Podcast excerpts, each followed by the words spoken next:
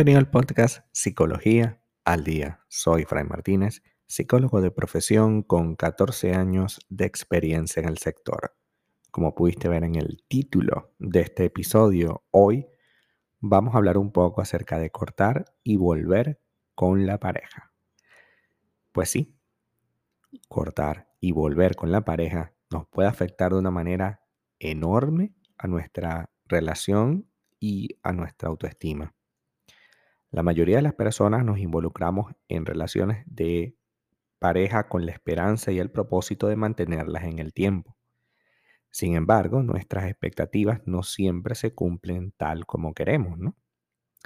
Ante una primera ruptura, eh, quizás sea preferible seguir por caminos separados, que las segundas oportunidades nunca han sido buenas, pero también hay quienes apuestan o defienden que de un nuevo intento se puede fortalecer el vínculo y obtener mejores resultados que los anteriores. El problema es evidente cuando surge cortar y volver, ya se convierte en una especie de bucle incapaz de producir una relación real, sino que produce un gran desgaste. Todos conocemos esas personas que parecen incapaces de estabilizar una relación y de ponerle fin que una semana nos llegan, no, que corté con mi novio y ok, todos lloramos y nos sentimos incómodos, pero a la semana se pierde la persona y tú dices, mm, ¿dónde estará? Y mm, sorpresa, está con su ex y ahora es su pareja, ¿no? Después de lo mucho que te habló de esa persona, ahora es su pareja de nuevo y tocó aceptársela para luego, al mes, volver a romper y empezar el ciclo hasta que, bueno, hasta que tú te cansas como amigo de, estar con alguien tan inestable, ¿no? Las relaciones no son estáticas, eso lo sabemos y hemos conversado aquí en este podcast. Cambian y se transforman con el paso del tiempo. El enamoramiento inicial, caracterizado por esa pasión, euforia e, e idealización, da paso a un sentimiento mucho más profundo, maduro, basado en el compromiso y la confianza.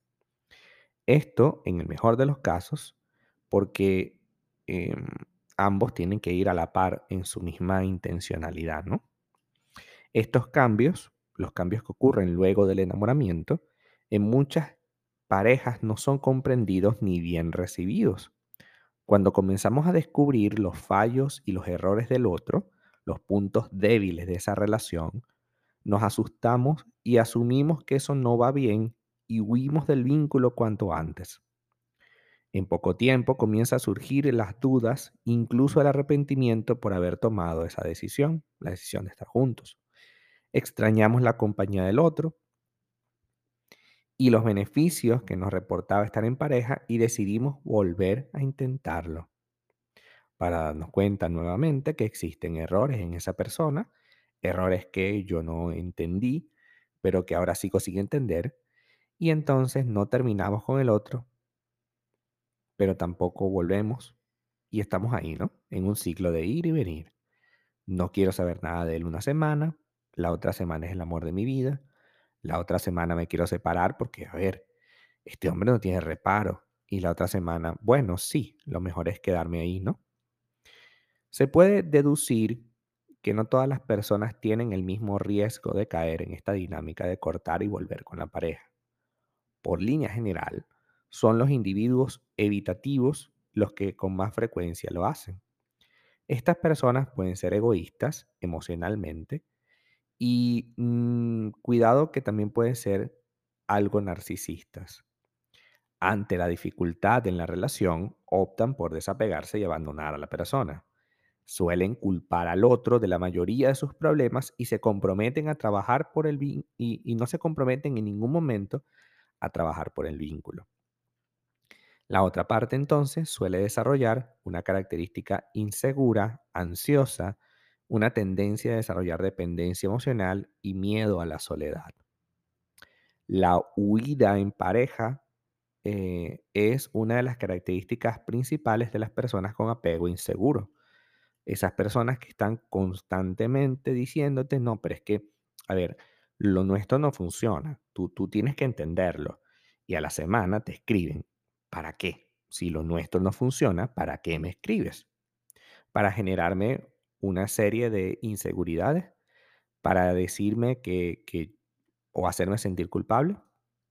Cortar y volver con la pareja resulta más dañino de lo que podemos llegar a imaginar. Esta situación nos sumerge en un estado de alerta constante que mantiene nuestro organismo en elevados niveles de estrés. Esto, entre otras consecuencias, afecta a nuestro sistema inmunitario y el estado de salud, deteriorando gravemente nuestra calidad de vida, ¿sí? Así como lo escuchas. Al mantenernos en este estado de peligro, peligro porque la relación se puede acabar en cualquier momento, perdemos la capacidad de procesar información y comenzamos a actuar de forma impulsiva y primitiva, atacando, defendiéndonos o huyendo constantemente. Es frecuente que la comunicación se deteriore cada vez más con el tiempo y que aumente el riesgo de algún abuso psicológico. Además, el vínculo que debería aportarnos confort, alegría y seguridad resulta completamente inestable, por lo que no solo no podemos apoyarnos en esa persona, sino que es una gran fuente de angustia. Esa ausencia de compromiso aumenta la incertidumbre en el futuro y genera aún más insatisfacción e infelicidad. Cuidado que cuando una pareja tiene este patrón, eh, prolonga el sufrimiento y el desgaste emocional. Incluso esta decisión puede culminar en un proceso aún más complejo de ansiedad y de incertidumbre y de eh, inestabilidad emocional. Retomar una relación tras una ruptura puede ser beneficioso y ayudar, y ayudar a fortalecer el vínculo. Por supuesto que sí. Sucede así si se ha reflexionado sobre el origen del problema y se ha buscado soluciones y ya hemos hecho consensos y se ha trabajado a nivel personal. Si la ruptura y la reunión se suceden es momento de tomar una decisión, estabilizar el vínculo o terminarlo definitivamente. Ambas alternativas, terminar el vínculo o fortalecerlo, estabilizarlo, puede resultar sumamente complejo dado que el ciclo ya se ha instalado y existen tendencias personales que nos mantienen en esa misma dinámica una y otra vez. Así que tengamos cuidado el día de hoy en entender que no podemos utilizar la carta de terminar la relación, sino hasta que sintamos que eso em, es lo último que podemos hacer. O sea, mira, ya, terminamos, se acabó. Porque si estamos terminando cada rato, podemos correr el enorme riesgo de hacerlo parte de la dinámica de pareja, ¿no? Al primer problema que tengamos o a la primera discusión, ya yo sé que me tengo que ir. Entonces me voy y lloro y me siento mal y quiero volver. Y así una y otra y otra vez en un periodo casi infinito, que definitivamente es lo más tóxico y terrible que podemos hacerle a nuestra autoestima. Hasta acá nuestro episodio del día de hoy. Muchísimas gracias por quedarte aquí hasta el final. Si deseas saber más sobre mi contenido, www.fraymartinez.com.